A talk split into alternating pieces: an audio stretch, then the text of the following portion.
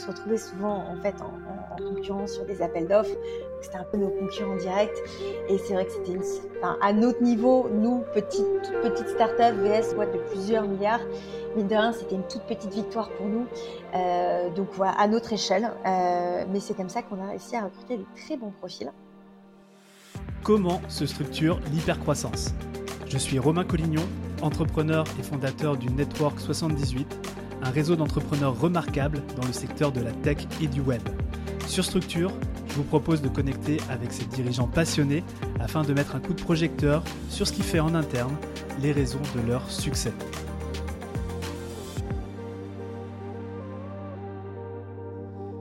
Aujourd'hui, j'ai l'immense privilège de recevoir Anne-Sybille Pradel, cofondatrice et COO de Formance, une marketplace permettant de construire et de traquer les flux d'argent. Alors si je suis aussi enthousiaste à l'idée d'interviewer Anne-Sybille, c'est qu'on va parler entre autres de go-to-market, comment prendre une technologie complexe pour en créer un produit qui puisse être commercialisable à grande échelle, mais aussi comment scaler une entreprise de 30 à 120 salariés pour la revendre 100 millions de dollars en seulement 4 ans. Euh, avant de démarrer, je voudrais remercier euh, Anto Chuang, la euh, cofondatrice de Lago, que vous pouvez retrouver à l'épisode 62, qui a eu la gentillesse de nous mettre en relation. Anne Sibyl, merci d'être avec nous aujourd'hui. Comment tu vas? Bonjour Romain. Bah écoute, tout va très bien. Merci beaucoup de me recevoir sur ton podcast. Bah, écoute, le plaisir, il est, il est pour moi. Et j'aimerais qu'on démarre tranquillement cet échange qu'on va avoir ensemble. en parlant de toi, en parlant de Formance, est-ce que tu pourrais nous partager comment toute cette aventure elle a démarré? Oui, alors euh, donc euh, tout a débuté il y a à peu près un an, euh, au moment où du coup on venait de finir la phase d'intégration de la précédente boîte dans laquelle je travaillais, qui s'appelle Elcid, qui s'appelait du coup Elcid, qui opérait dans le secteur de la cybersécurité. à ce moment-là, je venais justement de finir cette phase d'intégration, donc je réfléchissais, je réfléchissais justement au next step pour moi. Je savais que je voulais justement repartir from scratch dans un secteur très tech. Et euh, à ce moment-là, on m'a mise en relation. Donc c'est d'ailleurs euh, Simon, euh, le CEO et cofondateur de Batch, une startup que vous, que vous devez connaître, qui nous a mis en relation, donc Clément et moi, bah, en me disant du coup euh, bah, je connais Clément, j'ai mis quelques billes euh, dans sa, boîte. Enfin, là, il est vraiment à l'étape, du, projet. Alors, c'est pas cyber. Donc, moi, je connaissais euh, principalement la, cybersécurité, puisqu'avant, voilà, j'avais vraiment opéré pendant plusieurs années dans ce space-là. Et, je me suis dit, pourquoi pas Autant, justement, élargir au maximum, on va dire, son, champ de recherche. Et, et, voilà, on a été introduit avec Clément. Et euh, les points principaux, bien évidemment, qui ont fait qu'on a décidé de continuer, c'est un, euh, bien entendu, le fit. Euh, donc ça, il n'y a, pas vraiment de question là-dessus quand on s'associe avec quelqu'un.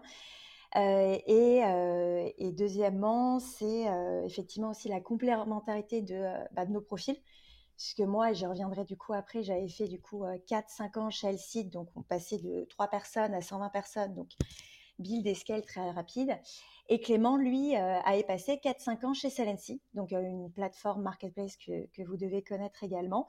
Il est arrivé également au tout début et c'était lui qui avait euh, en fait implémenté, enfin construit et fait grossir justement toute l'infra et stack paiement chez Celency, qui a identifié un pain et qui a justement décidé de productiser en fait. et de, du coup, ce qu'il a fait chez Celency est de créer une boîte autour. Et avec justement un alignement on va dire, des timings, des envies et euh, encore une fois la complémentarité euh, de nos profils, on s'est lancé. Euh, enfin, j'ai rejoint Clément il y a un an. Ouais, la boîte s'appelait déjà Formance ou le nom est, Bonne question. Effectivement, au tout début, elle s'appelait Numari. et donc pendant 3-4 mois, on était effectivement sous, on avait, enfin du coup sous l'appellation Numari et euh, notamment euh, par rapport au fait que d'autres acteurs dans, dans, le space euh, ont une, une, terminologie aussi num, enfin, une terminologie, on va dire, assez proche. Plus aussi le fait que les Américains avaient du mal à prononcer Numari, ils étaient là, Numari, Numari, enfin, ils savaient pas trop. exactement, voilà. On a décidé, du coup, de, de changer, du coup, de, de, ben, de nom, juste avant l'annonce de la levée de fonds en juin dernier. Alors, tu as parlé de cyber, tu as parlé, euh, on va parler de techno aussi, euh, paiement. Ça va peut-être être très technique, même si je sais que du coup, tu es hyper doué dans la, vulgarisation de tout ça. Alors, j'ai posé la question relativement simplement, c'est qu'est-ce que vous faites chez Formance? Bonne question. Et donc ça, effectivement, je peux l'expliquer de manière euh, assez simple, puisque pour information, je n'ai pas de profil, enfin, je n'ai pas de background technique ni dev. Donc, euh, la première personne qui a dû comprendre de manière high level ce qu'on faisait chez Fairbanks, c'est moi. Euh, et donc, pour vous le dire très simplement, on, développe en fait un outil qui est aujourd'hui un, dev tool, donc un outil pour les équipes vraiment engineering et product, des plateformes et des marketplaces, pour leur permettre en fait de construire et traquer des flux d'argent custom et très souvent en fait complexes entre la phase d'encaissement, donc ce qu'on appelle les pay-in, et la phase de, de décaissement qu'on appelle les pay-out. Donc si je vous donne un exemple très concret tout de suite pour nous situer euh, vraiment dans la chaîne de valeur du paiement. Euh, donc disons que demain, vous voulez créer une application comme Deliveroo. Première chose que vous allez vouloir faire, c'est euh, bah, déjà pouvoir accepter euh, les paiements en ligne sur votre application ou sur votre site web. Et donc, vous allez implémenter du Stripe, du PayPal, du MangoPay. Donc, vraiment le premier maillon de la chaîne de valeur du paiement sur lequel aujourd'hui il y a beaucoup d'acteurs qui fonctionnent très bien. Donc, nous, on ne fait absolument pas ça chez, chez, euh, chez Nous, on intervient à partir du moment où vous venez de recevoir 30 euros liés à une commande voilà, qui vient d'arriver sur votre compte, donc en l'occurrence par exemple votre compte Stripe. Et ces 30 euros, il faudra bien les redispatcher entre bah, les différentes parties prenantes justement de la commande, donc à savoir donner par exemple 20 euros au restaurant, 5 euros au livreur, provisionner 3 euh, euros pour les taxes et prendre 2 euros de fees. Et justement, aujourd'hui, en fait, toute cette logique des flux de paiement et infra sous-jacentes, euh, elle est construite in-house, donc euh, ce qui nécessite du coup ben, de construire justement ces flux de paiement maison et cette euh, infra sous-jacente, donc de la tester, de maintenir le code, de le faire évoluer et d'avoir des people dédiés justement à cette infra. Et donc Formance nous fournit vraiment une solution sur étagère, vraiment des briques technologiques open source qui permet justement de monétiser simplement euh, et rapidement euh, construire ces flux de paiement qui sont très spécifiques en fait en fonction du business model en fait de chaque entreprise. On n'a pas vu euh, on va dire deux flux de paiement similaires d'une marketplace à une autre, même si elles opèrent, on va dire, dans un secteur très similaire. Donc si, si, je comprends, c'est bien c'est que jusqu'à aujourd'hui, chaque boîte développait, avait sa propre équipe pour développer la propre infrastructure, le propre code pour gérer ses mmh flux, et là aujourd'hui, ils viennent prendre chez vous les différentes briques et, créer leur propre solution. C'est exactement ça. C'est exactement ça. Donc en fait, on voit généralement deux cas de figure. Donc le type d'entreprise euh, à qui on parle sont, euh, on va dire, enfin aujourd'hui il y en a deux. Donc les premières sont des startups, donc justement qui viennent, enfin qui sont en cours de construction de leur application, qui viennent justement d'implémenter euh, leur, leur premier PSP, donc Payment, Payment Service Provider, donc un Stripe, un PayPal, etc et qui se tournent vers nous pour nous dire bon bah en fait euh, what's next? Ok j'ai implémenté Stripe mais derrière en fait moi en fonction de mes business cases donc par exemple je suis une marketplace je vais implémenter un système de refund des systèmes de commission complexes je vais implémenter des in wallet voilà toute cette on va dire tuyauterie interne qui apporte de la valeur et à la fois bah, au end user mais également à la marketplace puisque ça permet également typiquement par exemple l'implémentation d'un modèle de commission euh, plus complexe leur permet euh, bah, d'améliorer par exemple leur economics. Donc aujourd'hui, effectivement, ces startups viennent vers nous pour nous dire j'ai besoin d'une solution sur parce que je veux aller vite, donc je ne veux pas avoir à tout builder in-house et à devoir à, du coup devoir monter en, compétences sur ces sujets-là, où forcément elles n'ont pas toujours aussi les compétences en interne. Donc ça, on va dire, ce sont des implémentations from scratch. Et après, on a le deuxième cas de figure de scale-up, euh, de boîtes qui se sont euh, qui ont très rapidement. Euh, les, on va dire, la première ou les deux, trois premières années, qui ont tout buildé in-house, puisqu'il n'y a pas, encore une fois, de solution sur étagère, et euh, qui arrivent à un moment où, en fait, elles nous disent, ben, aujourd'hui, en fait, on se rend compte qu'avec notre infra existante, on ne peut pas scaler, ou, pas scaler proprement, c'est-à-dire ouvrir rapidement de nouveaux marchés, ou implémenter rapidement de nouveaux euh, scénarios de paiement voilà, assez spécifiques. Et à ce moment-là, il s'agit plutôt de sujets de, bah, justement, de faire migrer leur infra existante build in-house vers justement une plateforme euh, telle, que, euh, telle que Formance, avec justement des solutions, des euh, fondations pardon, solides et surtout qui, qui passent à l'échelle. Ouais, puis j'imagine aussi pour le maintien de la solution, des fois c'est un sujet. Hein. Le construire c'est une chose, mais après l'entretenir c'est. C'est tout à fait ça.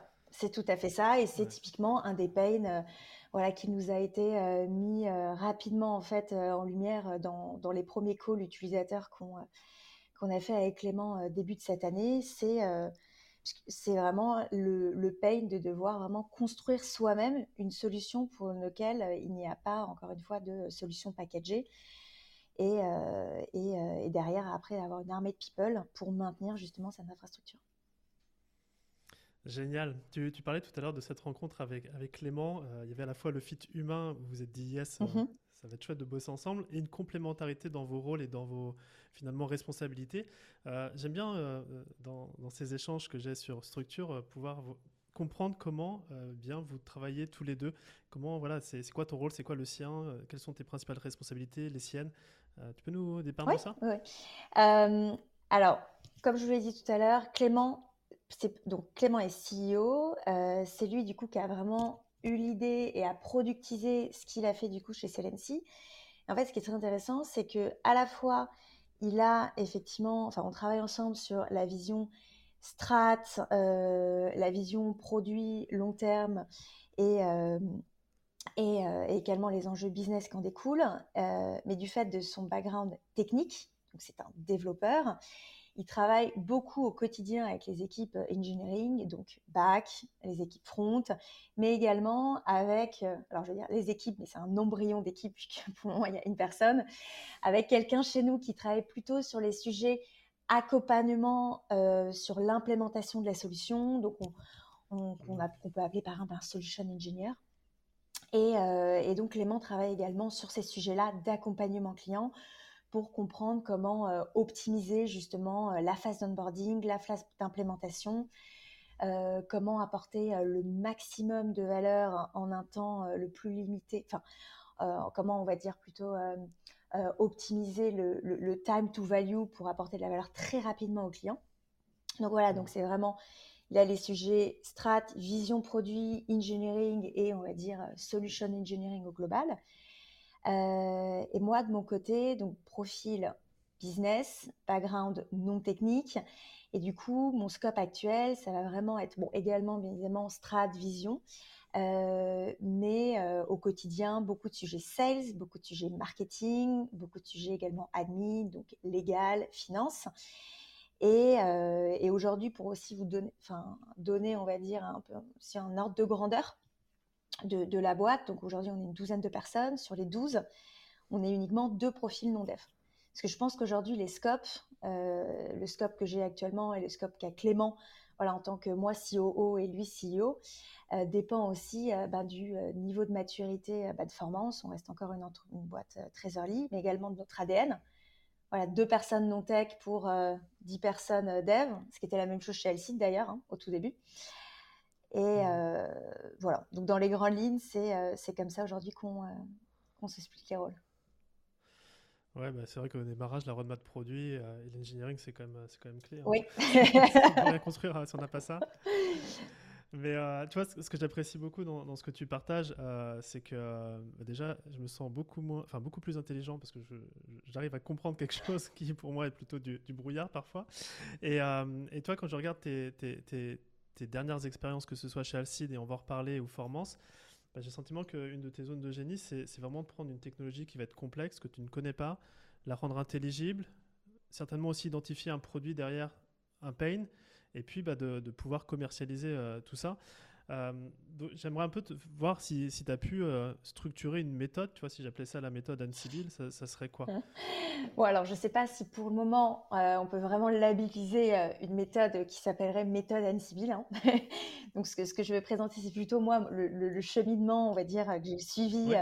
chez, chez Alcide, donc la startup cyber dans laquelle j'étais avant et Formance actuellement je, pense que la, première, euh, la première étape en tant que profil, encore une fois, non tech et dev, euh, donc issu voilà, d'écoles de commerce, c'est vraiment, et pour le coup ça a été le cas chez Alcide Formance, mais également dans un autre projet que j'avais eu juste avant avec euh, le CEA, voilà, sur un, sur un projet de, de start-up cyber, c'est vraiment avoir du coup, enfin, trouver les, bons associés. Mais quand je dis les bons associés, euh, c'est à chaque fois en fait des associés avec un background technique, qui, donc des devs, qui sont en fait spécialisés sur une verticale. Donc typiquement, si je regarde chez Alcide, c'était deux anciens auditeurs et pentesters qui, opéraient à l'ANSI, donc l'Agence nationale de sécurité des systèmes d'information, et qui étaient vraiment spécialisés dans la sécurité des infrastructures d'annuaire, Active Directory. C'est ce qui gère tout ce qui est droit d'accès, système d'authentification au sein d'une entreprise. Donc ça, pour le coup, c'était un sujet sur lequel, voilà, ils ont passé des années et sur lequel ils étaient, ils étaient identifiés comme des experts. De la même manière, en fait, euh, de ce que ce qui s'est passé avec Clément, je me suis associée avec Clément, parce que Clément euh, a travaillé euh, depuis, enfin, travaille depuis une petite dizaine d'années maintenant dans les paiements, connaît très bien le sujet des paiements en marketplace. Et dans les deux cas, que ce soit Alcide ou Formance, ce sont des profils qui ont également expérimenté en fait le pain sur le terrain et qui ont décidé de productiser en fait ce qu'on a fait du coup chez Alcide ou chez Formance par rapport au pain euh, et au, on va dire au gap marché, puisqu'il y avait un pain, mais également une opportunité dans la mesure où il n'y avait pas d'outils qui permettaient de faire ça, enfin un équivalent chez Alcide ou chez Formance, et qui ont, décidé du coup de euh, commencer à travailler, on va dire, à développer un MVP. Et euh, donc ça, on va dire, c'est on va dire, c'est de mon côté la première étape. C'est la base. c'est ton étude de marché ou euh, voilà. prospection, tu te dis, OK, s'il y a tous ces critères-là, ça sent bon. Exactement. Et aussi, euh, aussi sur la partie go-to-market, à partir du moment où, en fait, où euh, tes associés sont reconnus par, par leur père parce que justement, ils ont opéré pendant plusieurs années sur une verticale de niche, sur des aspects très techniques, sur lequel aujourd'hui il y a peu d'experts, forcément derrière, sur des aspects, on va dire, plutôt commerciaux ou marketing, ça aide également énormément. Puisque, euh, encore une fois, chez, chez Alcide, Luc et Emmanuel, à partir du moment où euh, ils ont commencé à développer le produit, il y a beaucoup d'entreprises qui les connaissaient par leur précédente expérience à l'ANSI. Donc, c'est-à-dire nos premiers clients, Sanofi, sur lesquels on peut communiquer, hein, Sanofi, Unibail-Rodamco, qui justement se sont dit, bah, s'ils lancent un produit, c'est que clairement, euh, le produit tient la route et on peut leur faire confiance. Voilà, même chose avec Clément, chez Formance. Donc, voilà, je dirais la toute, toute première étape, en général, enfin en tout cas pour, euh, pour moi dans mes différents projets, de même pour le projet avec le CEA, où euh, du coup mes associés étaient des chercheurs vraiment full-time, du coup, du coup dans, dans les laboratoires du, CEA. je dirais voilà, que c'est vraiment critère, critère numéro un. La deuxième étape, si je dois vraiment euh, schématiser ça euh, en, quelques étapes clés, c'est la phase euh, assez naturelle de monter à niveau. Ça, je le vois de différentes manières. Le, premier point, c'est qu'à partir effectivement du moment où, et ça c'est lié au premier, hein, où tes associés ont connu pendant des années le pain pour lequel ils développent un produit, moi ce que j'ai besoin de comprendre, c'est concrètement au day-to-day, day to day comment ils géraient ces problématiques-là. Donc si par exemple je repense euh, au premier jour avec Clément, c'est j'avais besoin de comprendre comment au day-to-day il opérait chez Celency. C'est-à-dire comment, à partir du moment où une commande avait été passée dans le système et avait été processée par Stripe, comment cette commande arrivait dans leur back-end, euh, quelles interfaces ils avaient pour justement pouvoir processer ces paiements, mais euh, on va dire entre la phase d'encaissement et décaissement, donc savoir si euh, bah, les fonds ont bien été reçus, s'il n'y a pas des problématiques de refund, de discount, de promotion, étape par étape, jusqu'au moment où euh, jusqu'au moment où il y a typiquement la phase de décaissement et qui cette phase de décaissement va être gérée également par un PSP. Donc vraiment rentrer dans le détail, step by step, sur un flux euh, standard qui correspond vraiment au day-to-day, bah, typiquement dans cet exemple-là, de Clément, auparavant du coup chez, chez et après, il y a toute une phase de digestion qui est plutôt théorique, où là, euh, typiquement, les paiements, pour moi, c'était un nouveau secteur, je venais du monde de la cyber. Donc j'avais, euh, avant toute chose, aussi besoin de comprendre, on va dire, la big picture, les grandes tendances dans les paiements, et surtout quels étaient les grands acteurs. Euh, donc tout à l'heure, j'ai évoqué Stripe, PayPal. Donc comprendre en fait qui sont les gros acteurs, quelles sont leurs propositions de valeur, Et, également leur demander, et ça j'aime bien faire ça pour concrétiser également ce que je dis, leur demander des démos. Donc la deuxième étape, ça a été de demander une démo de son produit, enfin de, de, bah oui, de leur produit à Stripe, mais également à d'autres acteurs plus proches de nous, plus proches de Formance en termes de proposition de valeur. Donc typiquement, je citerai mmh un Modern Treasury, un Primer ou, ou encore un Wenzen qu'on peut qualifier de Payment Orchestrator, c'est-à-dire qu'eux aussi, ils aident les entreprises fintech ou marketplace à justement euh, processiser leur paiement euh, du, bah, de bout en bout en fait de la phase euh, de processing jusqu'à la phase d'encaissement et décaissement. Et bien évidemment, dernière étape, et ça je pourrais rentrer un peu plus dans le détail après, c'est faire des calls utilisateurs, qui ça, c'est clairement le, le, le B à bas, mais qui permet vraiment de, bien comprendre en fait quel est le pain, comment les entreprises traitent cette problématique aujourd'hui sans solution sur étagère. Est-ce qu'elles font ça in-house? Est-ce qu'elles, dans d'autres cas, est-ce qu'elles tweak d'autres outils qui sont pas forcément en fait destinés à, euh, à, cet usage-là, mais du coup manquent euh, de, produits qui répondent vraiment à cette problématique, utilisent, tu ça, je pense typiquement à une marketplace qui utilise Datadog pour monitorer typiquement le statut de ses paiements.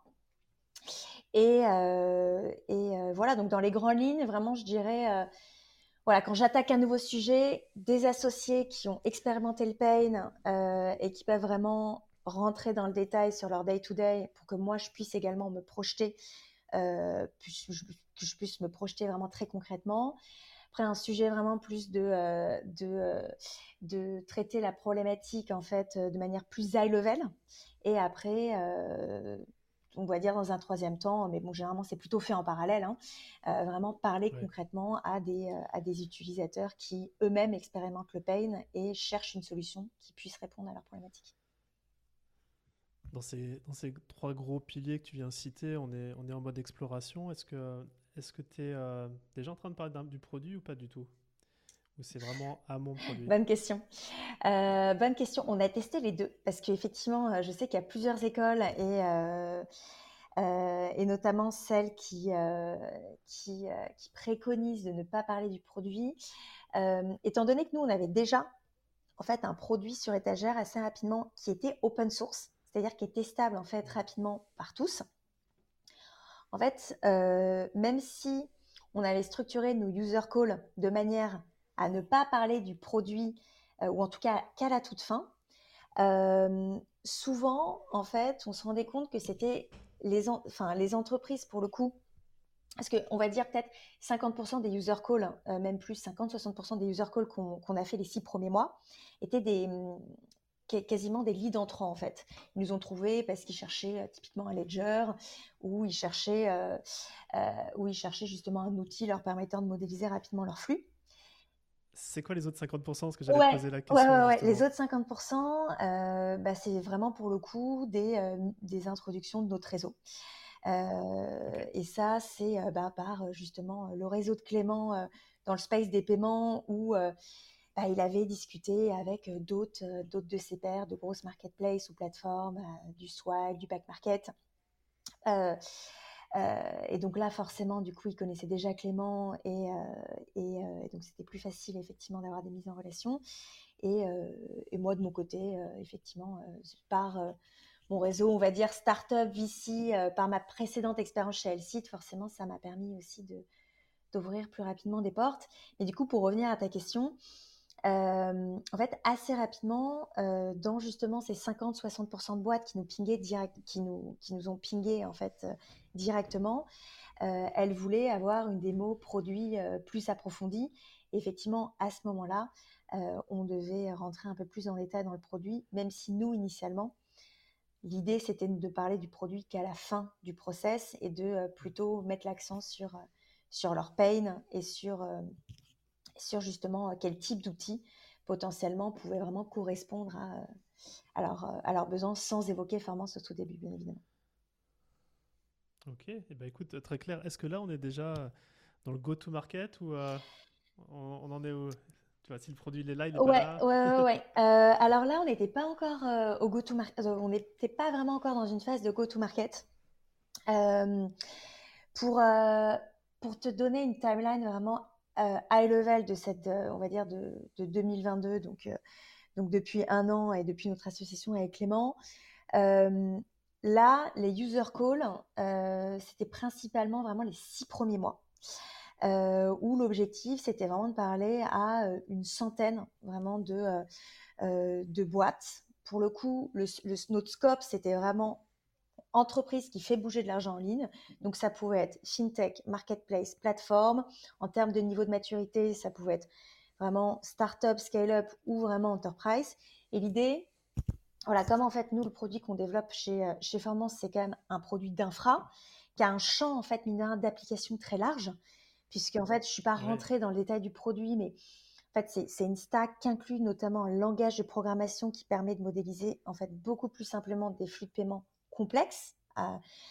Euh, en fait, l'idée, c'était de, faire, d'avoir cette phase d'exploration large euh, pendant six mois pour, un, bah, du coup, déterminer la verticale sur lequel on allait vraiment se focaliser, sur lequel on savait qu'on pouvait apporter de la valeur rapidement en termes d'implémentation de, de briques produits et également de use case euh, qui, qui pouvaient être développés avec Formance. Et en parallèle de ça, euh, pendant ces six premiers mois, euh, on a également l'objectif était de trouver euh, nos, dix premiers business partners, donc les dix premières, entreprises qui ont, on va dire, qui ont commencé à implémenter Formance en production. Donc, pour donner un ordre de grandeur, c'était, on va dire, 60-70% des fintech, 30-40% des marketplaces, principalement des startups et des scale-up. Et euh, l'objectif, euh, en déployant justement euh, du coup Formance en prod chez ces premiers dix, chez ces dix premiers business, partners, c'était un, bah, en fait, de s'assurer que le produit n'avait pas de trou dans la raquette, parce que Formance c'est une infra, c'est quand même une, on va dire une, enfin c'est une, une, une infrastructure de paiement. C'est-à-dire que c'est une infrastructure qui est business critical, contrairement par exemple à Alcide, où, euh, du coup, dans, ma précédente boîte, euh, on pluguait le produit et en fait, on fournissait une information en plus aux responsables des systèmes d'information. Donc, si Alcide ne fonctionnait plus, la boîte pouvait très bien continuer à tourner. Mais ça pouvait être business critical quand même. Hein, ça, pouvait être business critical. Bien évidemment, c'est. Enfin, c'est. On va dire, c'est pas business critical au sens premier du terme, dans la mesure où, voilà, si, si Alcide était down, euh, un Sanofi ou un euh, Airbus hélicoptère ou un Unibail Co ou un Saint-Gobain qui, sont quatre, qui étaient nos quatre premiers clients. Voilà, la, partie opérationnelle, d'un point de vue opérationnel, l'entreprise pouvait continuer, on va dire, de, euh, de dérouler. Formance, nous, on est une, et comme la plupart d'ailleurs des, des, acteurs dans le space, enfin, dans, en fintech, hein, on est business critical, donc l'objectif, c'était vraiment de s'assurer que le produit tournait en prod sans trou dans la raquette, parce que c'est se tirer une balle dans le pied si on entamait la phase de commercialisation, on va dire, de manière plus offensive, en ayant un produit, on va dire, avec une peinture encore relativement fraîche. Donc, premier objectif, s'assurer qu'il n'y ait pas de trou dans la raquette. Deuxième objectif, bien évidemment, bah, commencer à avoir 10 premiers logos euh, qui nous permettent après d'entamer cette phase de commercialisation de manière un peu plus, on va dire, sereine, euh, puisqu'aujourd'hui, euh, typiquement, dans, sur, le segment FinTech, on a déjà deux grosses scale-up qui nous utilisent, une en Europe, une en Middle East, qui sont deux apps d'investissement, qui chacune fait une série A et une série B. Donc ça, forcément, derrière, ça aide également à, gagner de la trust et ouvrir d'autres portes derrière. Et, euh, euh, et, bien évidemment, l'objectif de, euh, de, de, ce déploiement en prod et de ces user calls en parallèle, c'était également, bien évidemment, valider le pain, valider l'approche, puisque en fait, pendant, pendant quelques semaines, et ça c'était un gros sujet également, un gros sujet également, c'est qu'on est open source, on est un dev tool, donc, de manière naturelle, on s'est aussi posé la question quel go-to-market adopter? Est-ce qu'on a un go-to-market bottom-up? Ou en fait, on a un play à la, euh, par exemple, une boîte voilà, qui a connu un, gros succès, euh, notamment l'année dernière, Airbyte, où typiquement les, objectifs, c'est des objectifs de Stars GitHub, de création de communautés de dev et d'adoption de produits à grande échelle, qui était possible dans, dans notre cas, vu qu'on a un produit open source qui s'adresse aux développeurs, ou à l'opposé, est-ce que justement on a vraiment, on n'adopte pas plutôt un play vraiment orienté sales, enfin go-to-market sales standard Et c'est du coup c'est ce deuxième play là qu'on a décidé du coup d'opter. dans la mesure où, mine de rien, la décision d'implémenter un tool performance, en fait, ne se prend pas à un niveau individuel, mais c'est vraiment une décision d'entreprise, généralement que le VP Engineering ou le CTO prend, même si bien évidemment les devs qui vont utiliser cette solution-là ont besoin d'être convaincus puisqu'ils vont l'utiliser au day-to-day, mais à la fin, la décision finale sera bien évidemment prise par, par le CTO. Donc voilà, donc ça, c'est vraiment les six premiers mois. Donc c'était pas vraiment en tant que tel, pour répondre à ta question, une phase de go-to-market. C'était vraiment une phase en parallèle de user call pour valider le pain, notre approche, est-ce que c'est top-down, bottom-up, euh, et commencer à avoir des billes sur quelle verticale on veut targeter. Euh, et en parallèle, fine-tuning du produit avec des business partners, des premiers logos, et également aussi des sujets de certification de la solution, puisqu'encore une fois, on opère dans, dans un space quand même qui est critique, les paiements. Mmh. Euh, et, et, donc, on en a profité pour être certifié SOC 2, qui, bien évidemment, est nécessaire pour notamment signer des plus grosses boîtes. Tu parles de business partner, j'aime bien le, terme. Euh, on aurait pu entendre client. J'ai le mhm. sentiment que du coup, c'était une espèce de collaboration, de partenariat avec les, premiers. Exactement, c'est exactement ça, euh, pour plusieurs raisons. Euh, donc la première, c'est lié aussi à l'ADN de notre, de notre, on va dire, de notre produit slash business model. Donc on est open source, c'est-à-dire que le cœur du réacteur de formance, donc ce qui permet vraiment de faire bouger l'argent d'un point A à un point B, donc c'est-à-dire ce langage de programmation qu'on a appelé NubeScript, et l'infrastructure sous-jacente qu'on appelle un ledger, qu'on développe également chez Formance, qui permet de traquer de bout en bout les flux de paiement de la phase d'encaissement et de décaissement.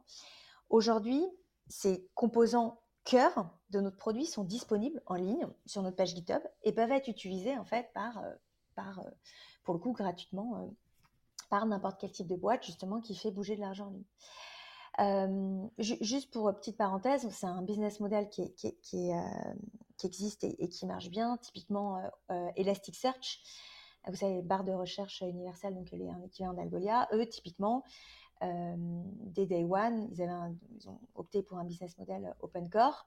Et euh, comment on monétise ce type de business model-là?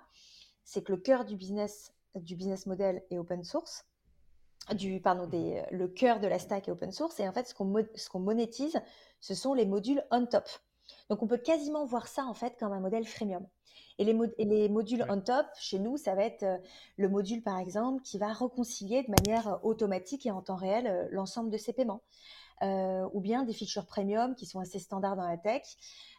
Typiquement, monétiser des features comme du SSO, du airbag, de l'audit qui sont vraiment des features à destination des équipes engineering et qui sont qui, sont généralement, enfin, enfin, oui, généralement dans, dans, les offres entreprises.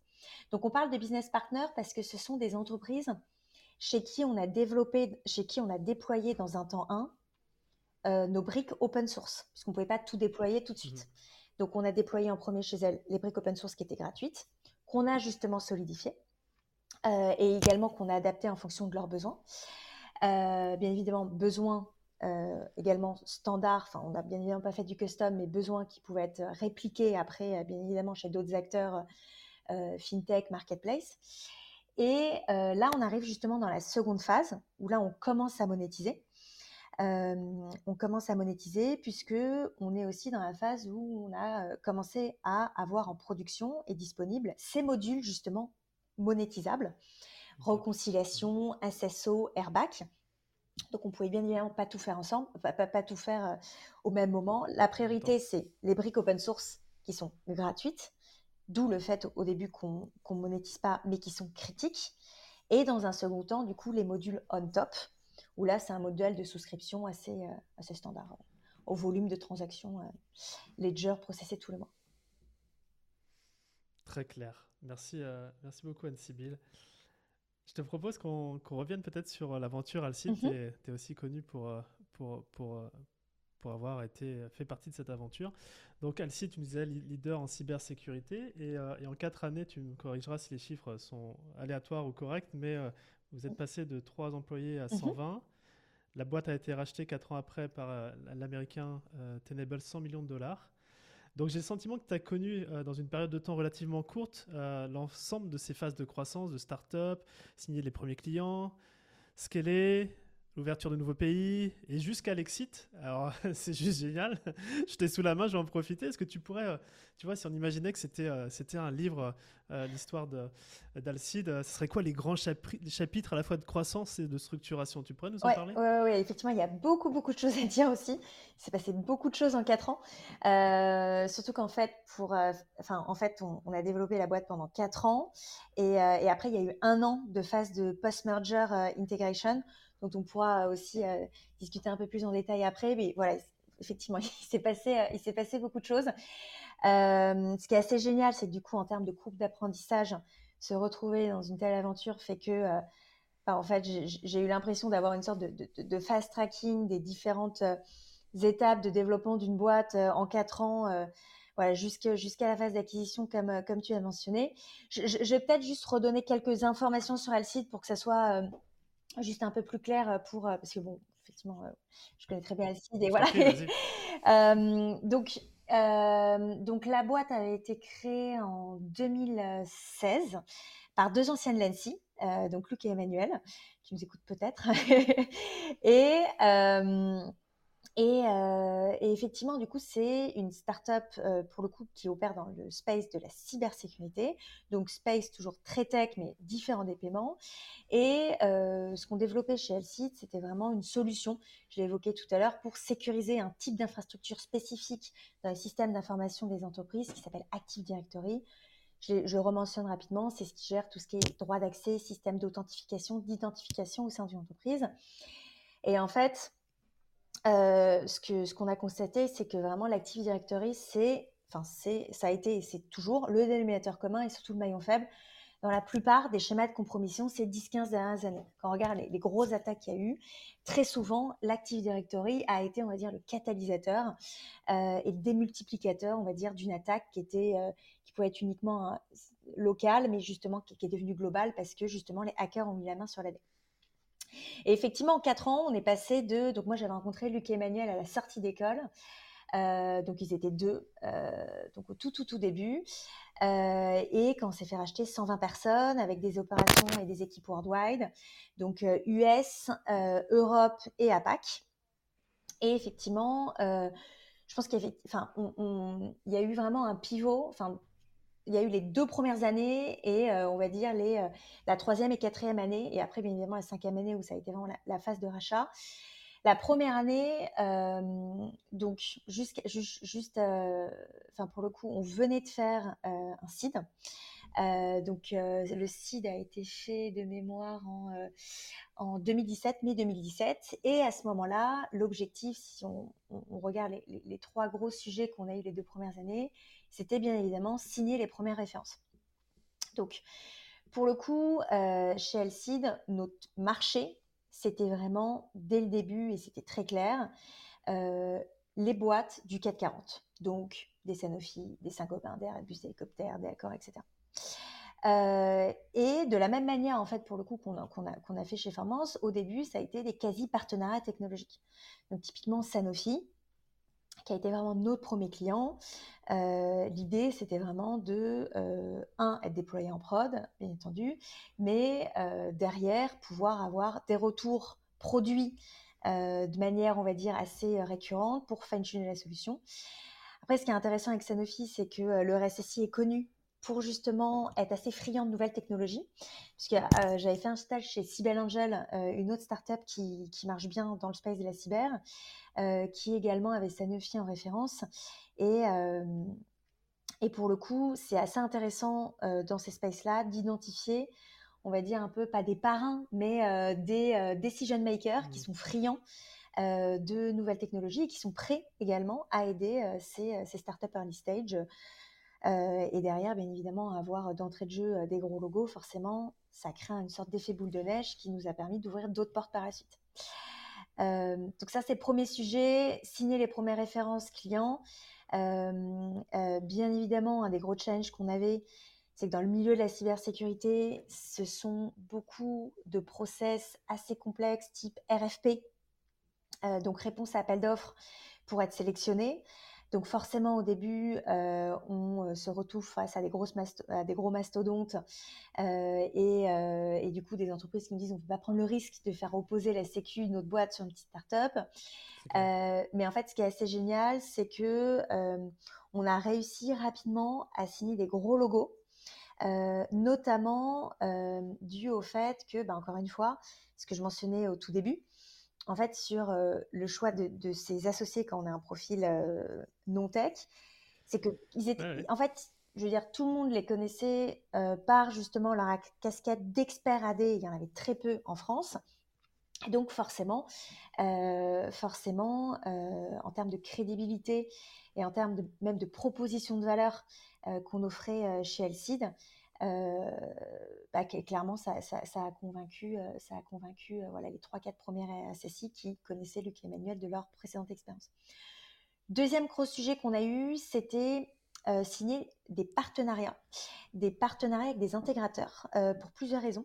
Parce qu'en fait, bon là c'est très propre à la cyber, donc je ne vais pas rentrer dans le détail, c'est juste que c'est market practice en fait de passer par des revendeurs intégrateurs pour vendre son produit. Voilà. Et donc là aussi, on pourrait faire, des heures de ce sujet-là. Mais l'idée, c'était de signer aussi des premiers partenaires. Donc, je peux les citer, hein, Orange Cyberdéfense et e-tracing, pour bah, justement bah, être, correspondre aux besoins du, du, marché. Enfin, typiquement un, un, RSSI ou un DSI, quand il a besoin d'une nouvelle solution technologique, souvent il passe justement par, par exemple, son commercial chez Orange Cyberdéfense pour lui demander qu'est-ce que tu me proposes? Mmh il ne va pas forcément lui-même faire un benchmark de toutes les, solutions, toutes les solutions sur le marché.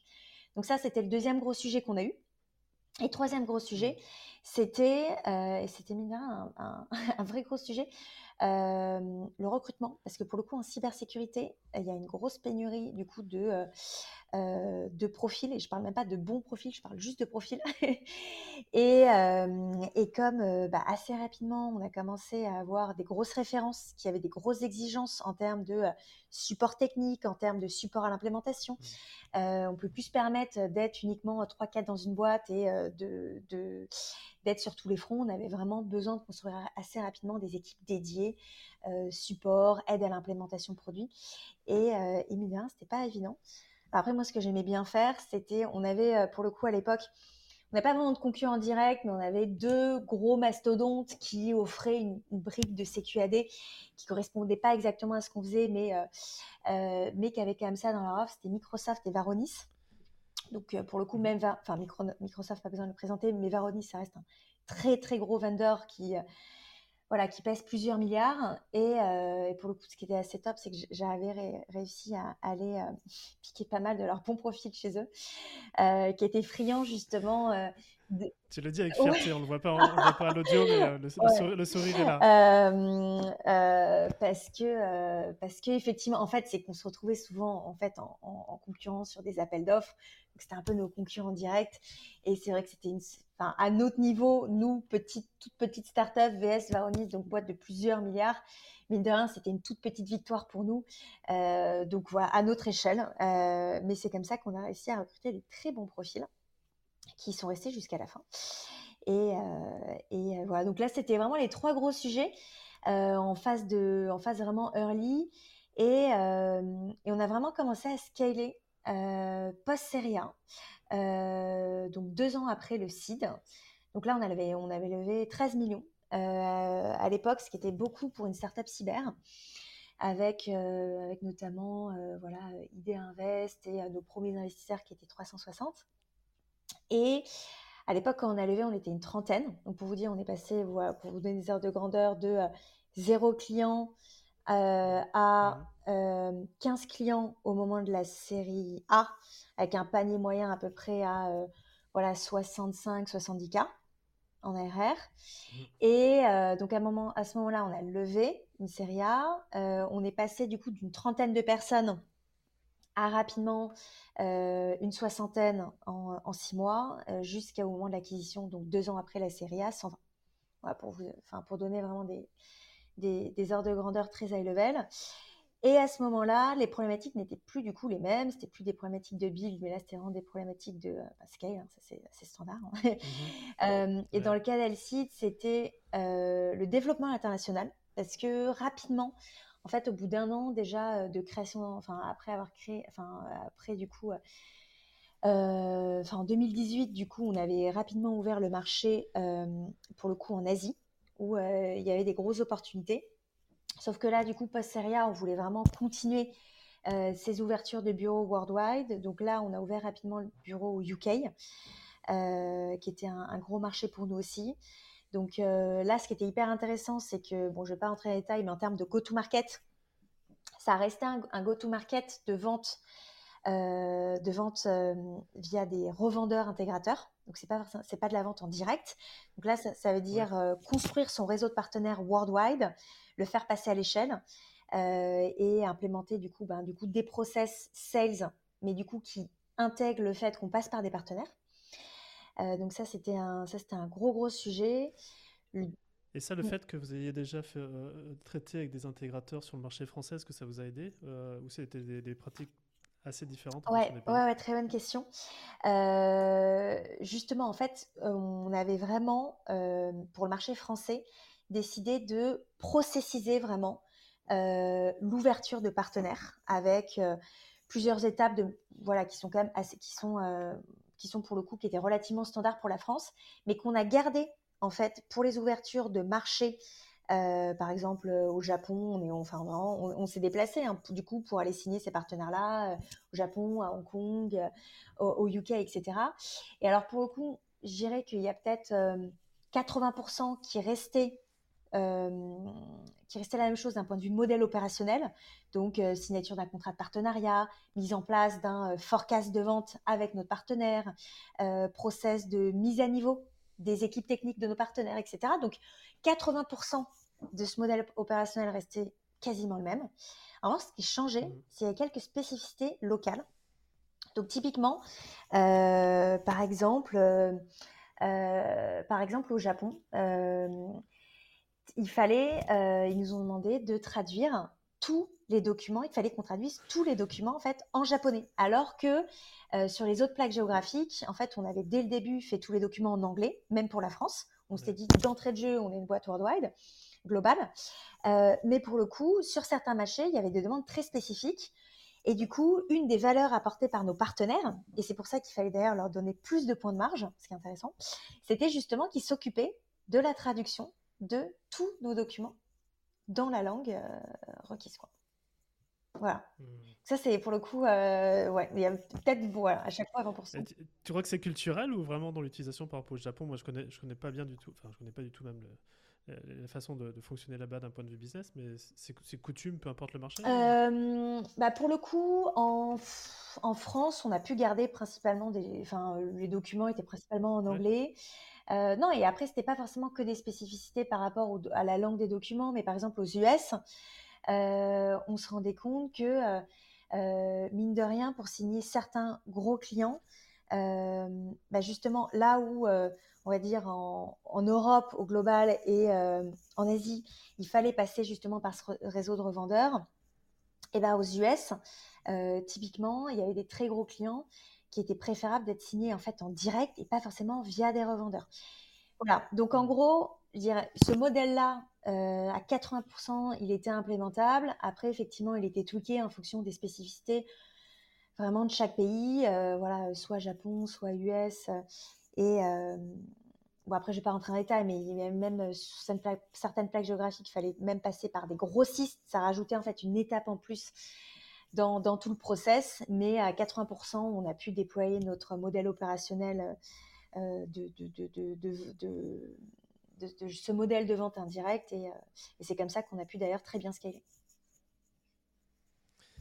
On est sur la phase de scale, ouverture des nouveaux pays. Voilà. Euh, tu as mentionné brièvement l'exit. Est-ce qu'elle est, elle est là? Elle arrive? Oui, ouais, ouais, exactement, exactement, exactement. donc deuxième phase de scale, d'ouverture rapide de nouveaux marchés, de de création de nouvelles teams aussi euh, qu'on n'avait pas, dont on n'avait pas besoin au début, euh, typiquement bah, justement les équipes opérations, euh, pour vraiment mettre en place des process beaucoup plus structurés sur toutes les plaques géographiques. Et au moment du coup où on préparait la série B, donc c'était tac tac tac fin 2020. Ouais, ouais, fin 2020. à ce moment-là, en fait, ça faisait depuis six mois que une partie de l'équipe dirigeante avait déménagé du coup aux US, puisqu'on avait ouvert depuis quelques mois du coup le marché américain. Et euh, notre CEO était basé à New York. Et à ce moment-là, donc on venait de passer la phase aussi de Covid. Enfin, on venait pas passer, on était en plein Covid, pardon. Non, non, on n'était pas de la passer. On était en plein Covid. Euh, on allait, euh, on allait sur la série, on allait sur la série B. On avait des très bons chiffres.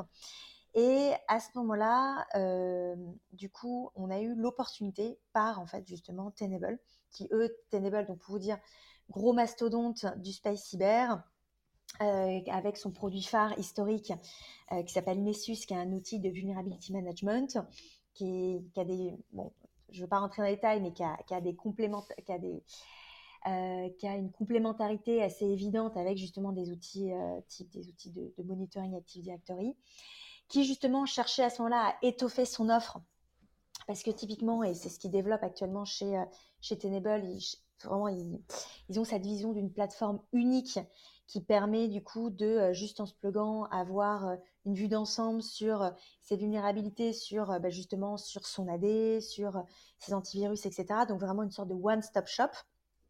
ils n'avaient rien mmh. sur la partie AD. Nous, on savait à ce moment-là qu'il y avait un gros potentiel sur le marché américain et qu'on pouvait aller beaucoup plus vite en justement s'adossant à une euh, une, boîte qui existe, euh, bah, aujourd'hui, ils existent depuis une vingtaine d'années, côté au Nasdaq, euh, dont le marché principal est bien évidemment le marché US. Et c'est à ce moment-là où on a reçu une intention d'achat début février 2021, avec un glossing officiel en avril.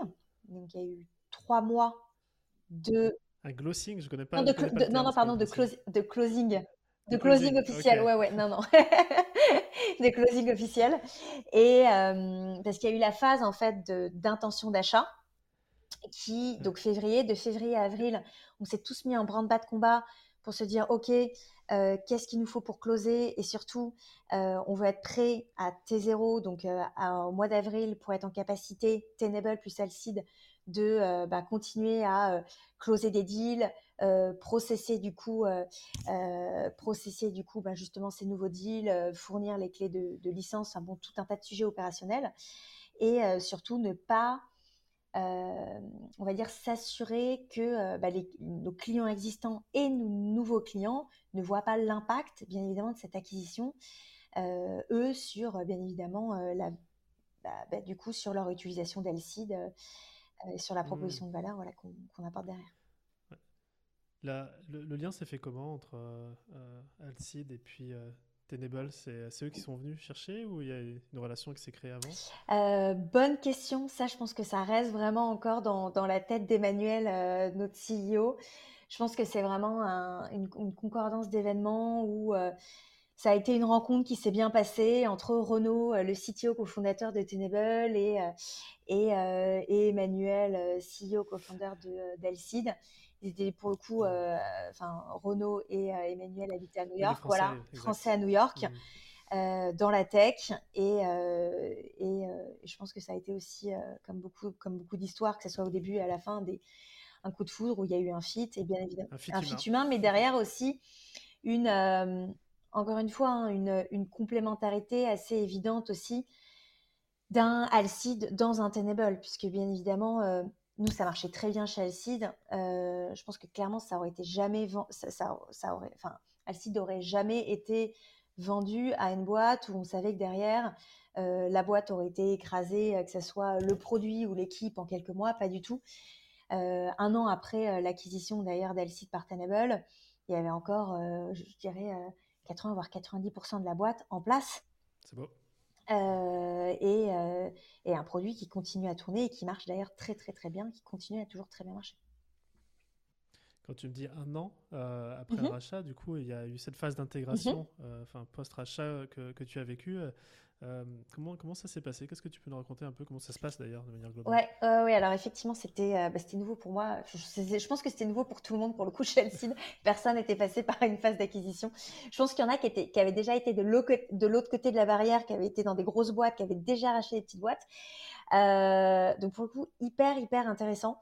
donc encore une fois, le contexte, Alcide, petite, entre guillemets, start-up de 120 personnes françaises, euh, bon, même si on avait des antennes worldwide, qui se fait racheter par gros mastodontes euh, américains cotés au Nasdaq.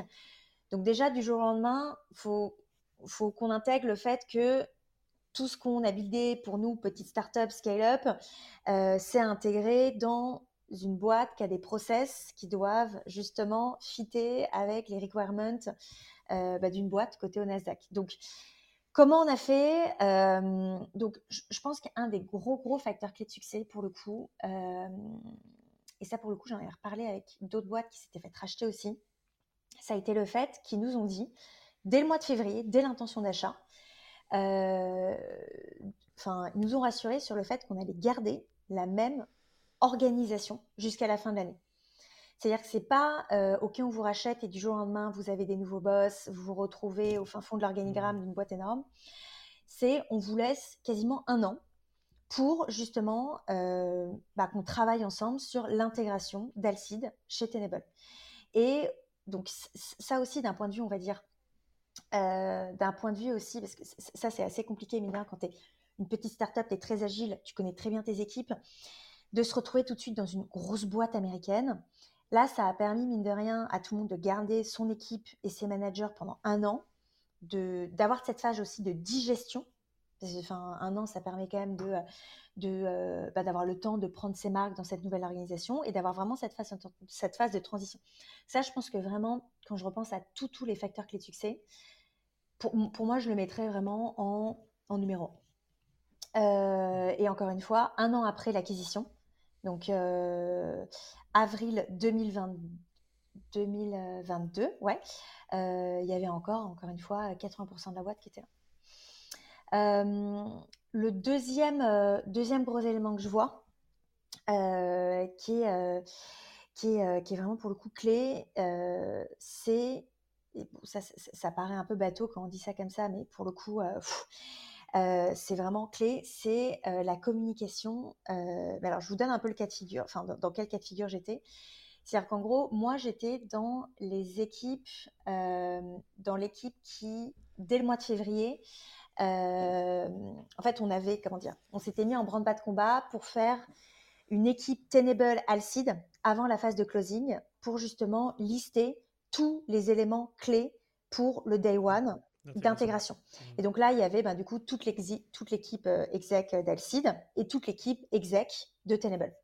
Et donc là, de manière très pratico-pratique, c'est on prend, alors c'était sur euh, Monday ou euh, enfin tout l'équivalent, et on se dit, OK, département par département, ce qu'il faut faire avec une timeline à des, closing moins 30 jours, moins 60 jours, moins 90 jours. Donc ça, pour le coup, c'était un alignement plutôt fait, donc Tenable Alcide, mais au niveau des execs. Et pour le coup, ce qui était clé également, euh, c'était de communiquer ces informations-là, en tout cas de manière très high level, aux équipes en dessous qui, elles, pour le coup, du jour au lendemain, se retrouvent, encore une fois, dans une nouvelle organisation. Euh, nous, on avait bien évidemment préparé tout notre plan pour, euh, pour 2021 avec des OKR, des gros projets, etc.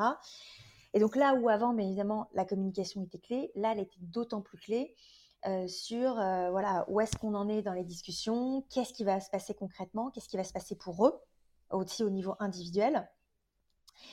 Et, euh, et, après, c'était vraiment trouver le juste milieu, et, et ça, c'est pas forcément évident, entre continuer, on va dire, de dérouler le plan Alcide, où mine de rien, nous, au moment du rachat, on venait de release, on, venait de sortir une release qui était, euh, qui était clé, qui était, euh, je sais plus si c'est notre V2 ou notre V3 d'ailleurs, peut-être la V2, pas bon. En gros, une release clé. Donc ça, c'était clé pour continuer à délivrer de la valeur à nos clients. Et ça, euh, c'est pas parce qu'on faisait racheter mmh. qu'on devait mettre une croix dessus. Mais en même temps, du coup, bah, avoir, enfin mettre en prose certains, certains projets, en, en, kickstarter de, de nouveau. Et, mmh. et, et c'est vraiment jongler entre, voilà, continuer la trajectoire Alcide, et en même temps devoir implémenter du coup ben, des nouveaux process propres à une boîte, une boîte du Nasdaq. Donc, donc ça c'était ça, c'était un an, enfin pendant un an, pardon. pendant un an, on va dire le gros de l'acquisition de la phase de post-merger a été fait en six mois, 80%, et l'implémentation complète en un an. Et à la fin, ça s'est vraiment pour le coup soldé par un succès, puisque encore une fois, un an après, la plupart des équipes étaient là, le produit continue à être, à être, à être bien développé, et bah, après, j'ai plus les chiffres, mais enfin, je pense que clairement, euh, d'un point de vue commercial, l'attraction doit être là, surtout aux US. Ok. Écoute, génial. Merci beaucoup, Anne-Sybille. Ce que je te propose, je vois le, le temps qui, qui passe et je veux respecter ton emploi du temps. J'ai deux rapides questions à te poser pour terminer cet échange. La première, c'est de reparler de formance. Mhm. Est-ce que tu peux nous dire, là, en ce moment, c'est quoi vos enjeux de structuration? Vous bossez sur quoi? euh, Alors, rapidement, donc, comme je l'ai dit euh, tout à l'heure, donc là, on s'est vraiment euh, focus sur le segment, euh, enfin, il fallait qu'on se, encore une fois, qu'on se focalise sur un, euh, segment particulier. Donc là, c'est vraiment plateforme marketplace avec un go-to-market sales. donc ça, très concrètement, qu'est-ce que ça veut dire? Et c'est notre sujet de structuration vraiment du moment. Bah, c'est justement structurer une offre liée bah, à ce business model-là. donc, ce que j'ai évoqué tout à l'heure, un business model open core avec cœur du réacteur open source et des modules on top ça, c'est gros, gros sujet du moment. Euh, deuxième gros sujet qui est lié, encore une fois, à euh, notre, euh, notre play go-to-market, enfin sales, qui est de structurer vraiment toute la, toute la phase de sales cycle, notamment le fait que, comme on peut nous voir aussi comme business, enfin, comme on peut, enfin, la brique open source, on peut le voir comme un modèle freemium. du coup, ça impacte aussi, mine d'un, notre, cycle de vente, puisqu'il y a une phase de test d'utilisation aussi de la solution qui est faite sans être monétisée. Donc ça, c'est vraiment à structurer puisqu'il y a vraiment ça, ce business model a, vraiment sa logique propre. Donc ça, c'est gros, gros sujet. Donc très, de manière très pratico-pratique, je ne vais pas rentrer en détail, c'est implémentation euh, d'un Salesforce, des KPI voilà, sous-jacentes nous permettant de traquer euh, l'adoption, la, la, monétisation potentielle notamment. Et autre gros sujet de structuration qu'on a, mais ça c'est typiquement des sujets généralement de structuration qui arrivent au fil de l'eau et qui sont plus des sujets de structuration, on va dire métier, donc liés à notre profession de valeur. Ce qu'on a typiquement en ce moment, c'est qu'en fait on se rend compte qu'on est implémenté chez, plus de, chez de plus en plus de boîtes qui ont de fortes contraintes réglementaires notamment parce que ce sont des boîtes qui sont soumises à certains agréments bancaires notamment.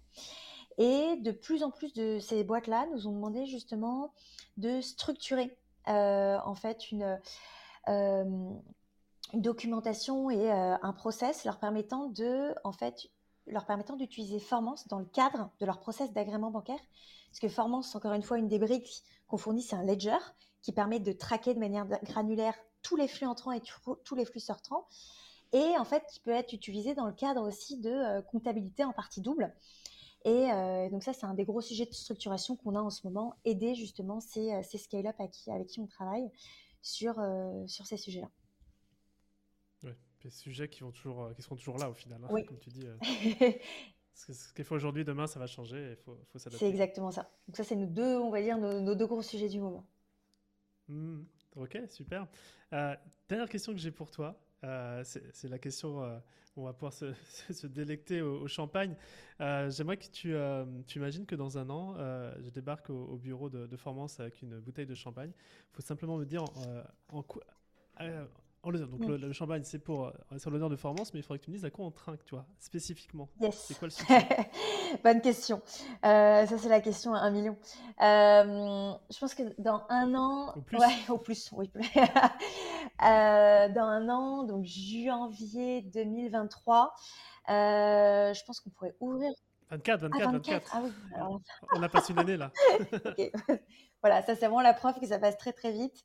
Janvier 2024, euh, je dirais qu'on ouvre euh, une bouteille de champagne euh, quand on aura été déployé chez une cinquantaine d'entreprises. Donc aujourd'hui, on en a une quinzaine qui nous utilisent en prod, une cinquantaine d'entreprises worldwide, principalement des marketplace plateformes. et parmi cette cinquantaine, on va dire une, une dizaine de gros logos, principalement des scale-up. Alors, du coup, pas de l'enterprise vraiment pure comme du LC, où on était vraiment sur du 440. Mais quand je dis une dizaine de gros logos, c'est une dizaine de grosses scale-up qui ont fait une série B, une série C et chez qui on aurait implémenté notre infra de paiement, le Ledger, mais également notre module qu'on vient de finaliser en décembre dernier, qui est notre, notre wallet sur étagère. Donc une sorte d'INAP wallet qu'on peut implémenter directement en quelques clics justement dans, dans, son application et qui permet justement d'apporter plus de valeur à ses utilisateurs et pour la marketplace plateforme améliorer ses economics en faisant, voilà, en économisant notamment des frais de PSP, etc. Donc je pense que dans, dans un an, voilà, je me réécouterai. on trinquera du coup, on, on, trinquera du coup à, voilà, on trinquera à cette cinquantaine d'entreprises qui nous utilisent en prod. Tu réécouteras, tu réécouteras ou euh, je pense qu'on euh, te reviendra te, chercher en disant alors? Exactement. 50 entreprises Exactement. sont là. Écoute Anne-Civil, merci énormément pour, euh, pour tout ce que tu nous as partagé. Alors moi perso, j'ai voyagé dans un monde que je connaissais pas et tu as réussi à, en plus de ça, nous, nous délecter de, de, de, points de structure à différentes échelles. Donc énorme merci. Euh, je passe un excellent moment. Et, euh, de même. Et puis je te dis à très bientôt. Merci beaucoup Romain. À très bientôt. Merci d'avoir écouté cet épisode de Structure. J'espère qu'il vous a plu. Si c'est le cas, parlez-en cette semaine. Pendant par exemple votre prochain déj entre entrepreneurs. Car chaque boîte que l'on aide à grandir avec cette sérénité qu'apporte la structure est pour nous un succès. Un succès pour le dirigeant et surtout, ne l'oublions pas, un succès pour le bien-être de ses équipes. Maintenant, si vous souhaitez contribuer encore un peu plus à cette mission, abonnez-vous et laissez-moi un commentaire sympa accompagné du fameux 5 étoiles sur Apple Podcast. Ça fait toujours plaisir. Et évidemment, si on peut vous aider à connecter et à échanger avec d'autres entrepreneurs qui sont eux aussi en hypercroissance, c'est notre métier. Envoyez-nous simplement un email à structure@romaincollignon.com et on trouvera forcément un groupe d'entrepreneurs fait pour vous. À bientôt.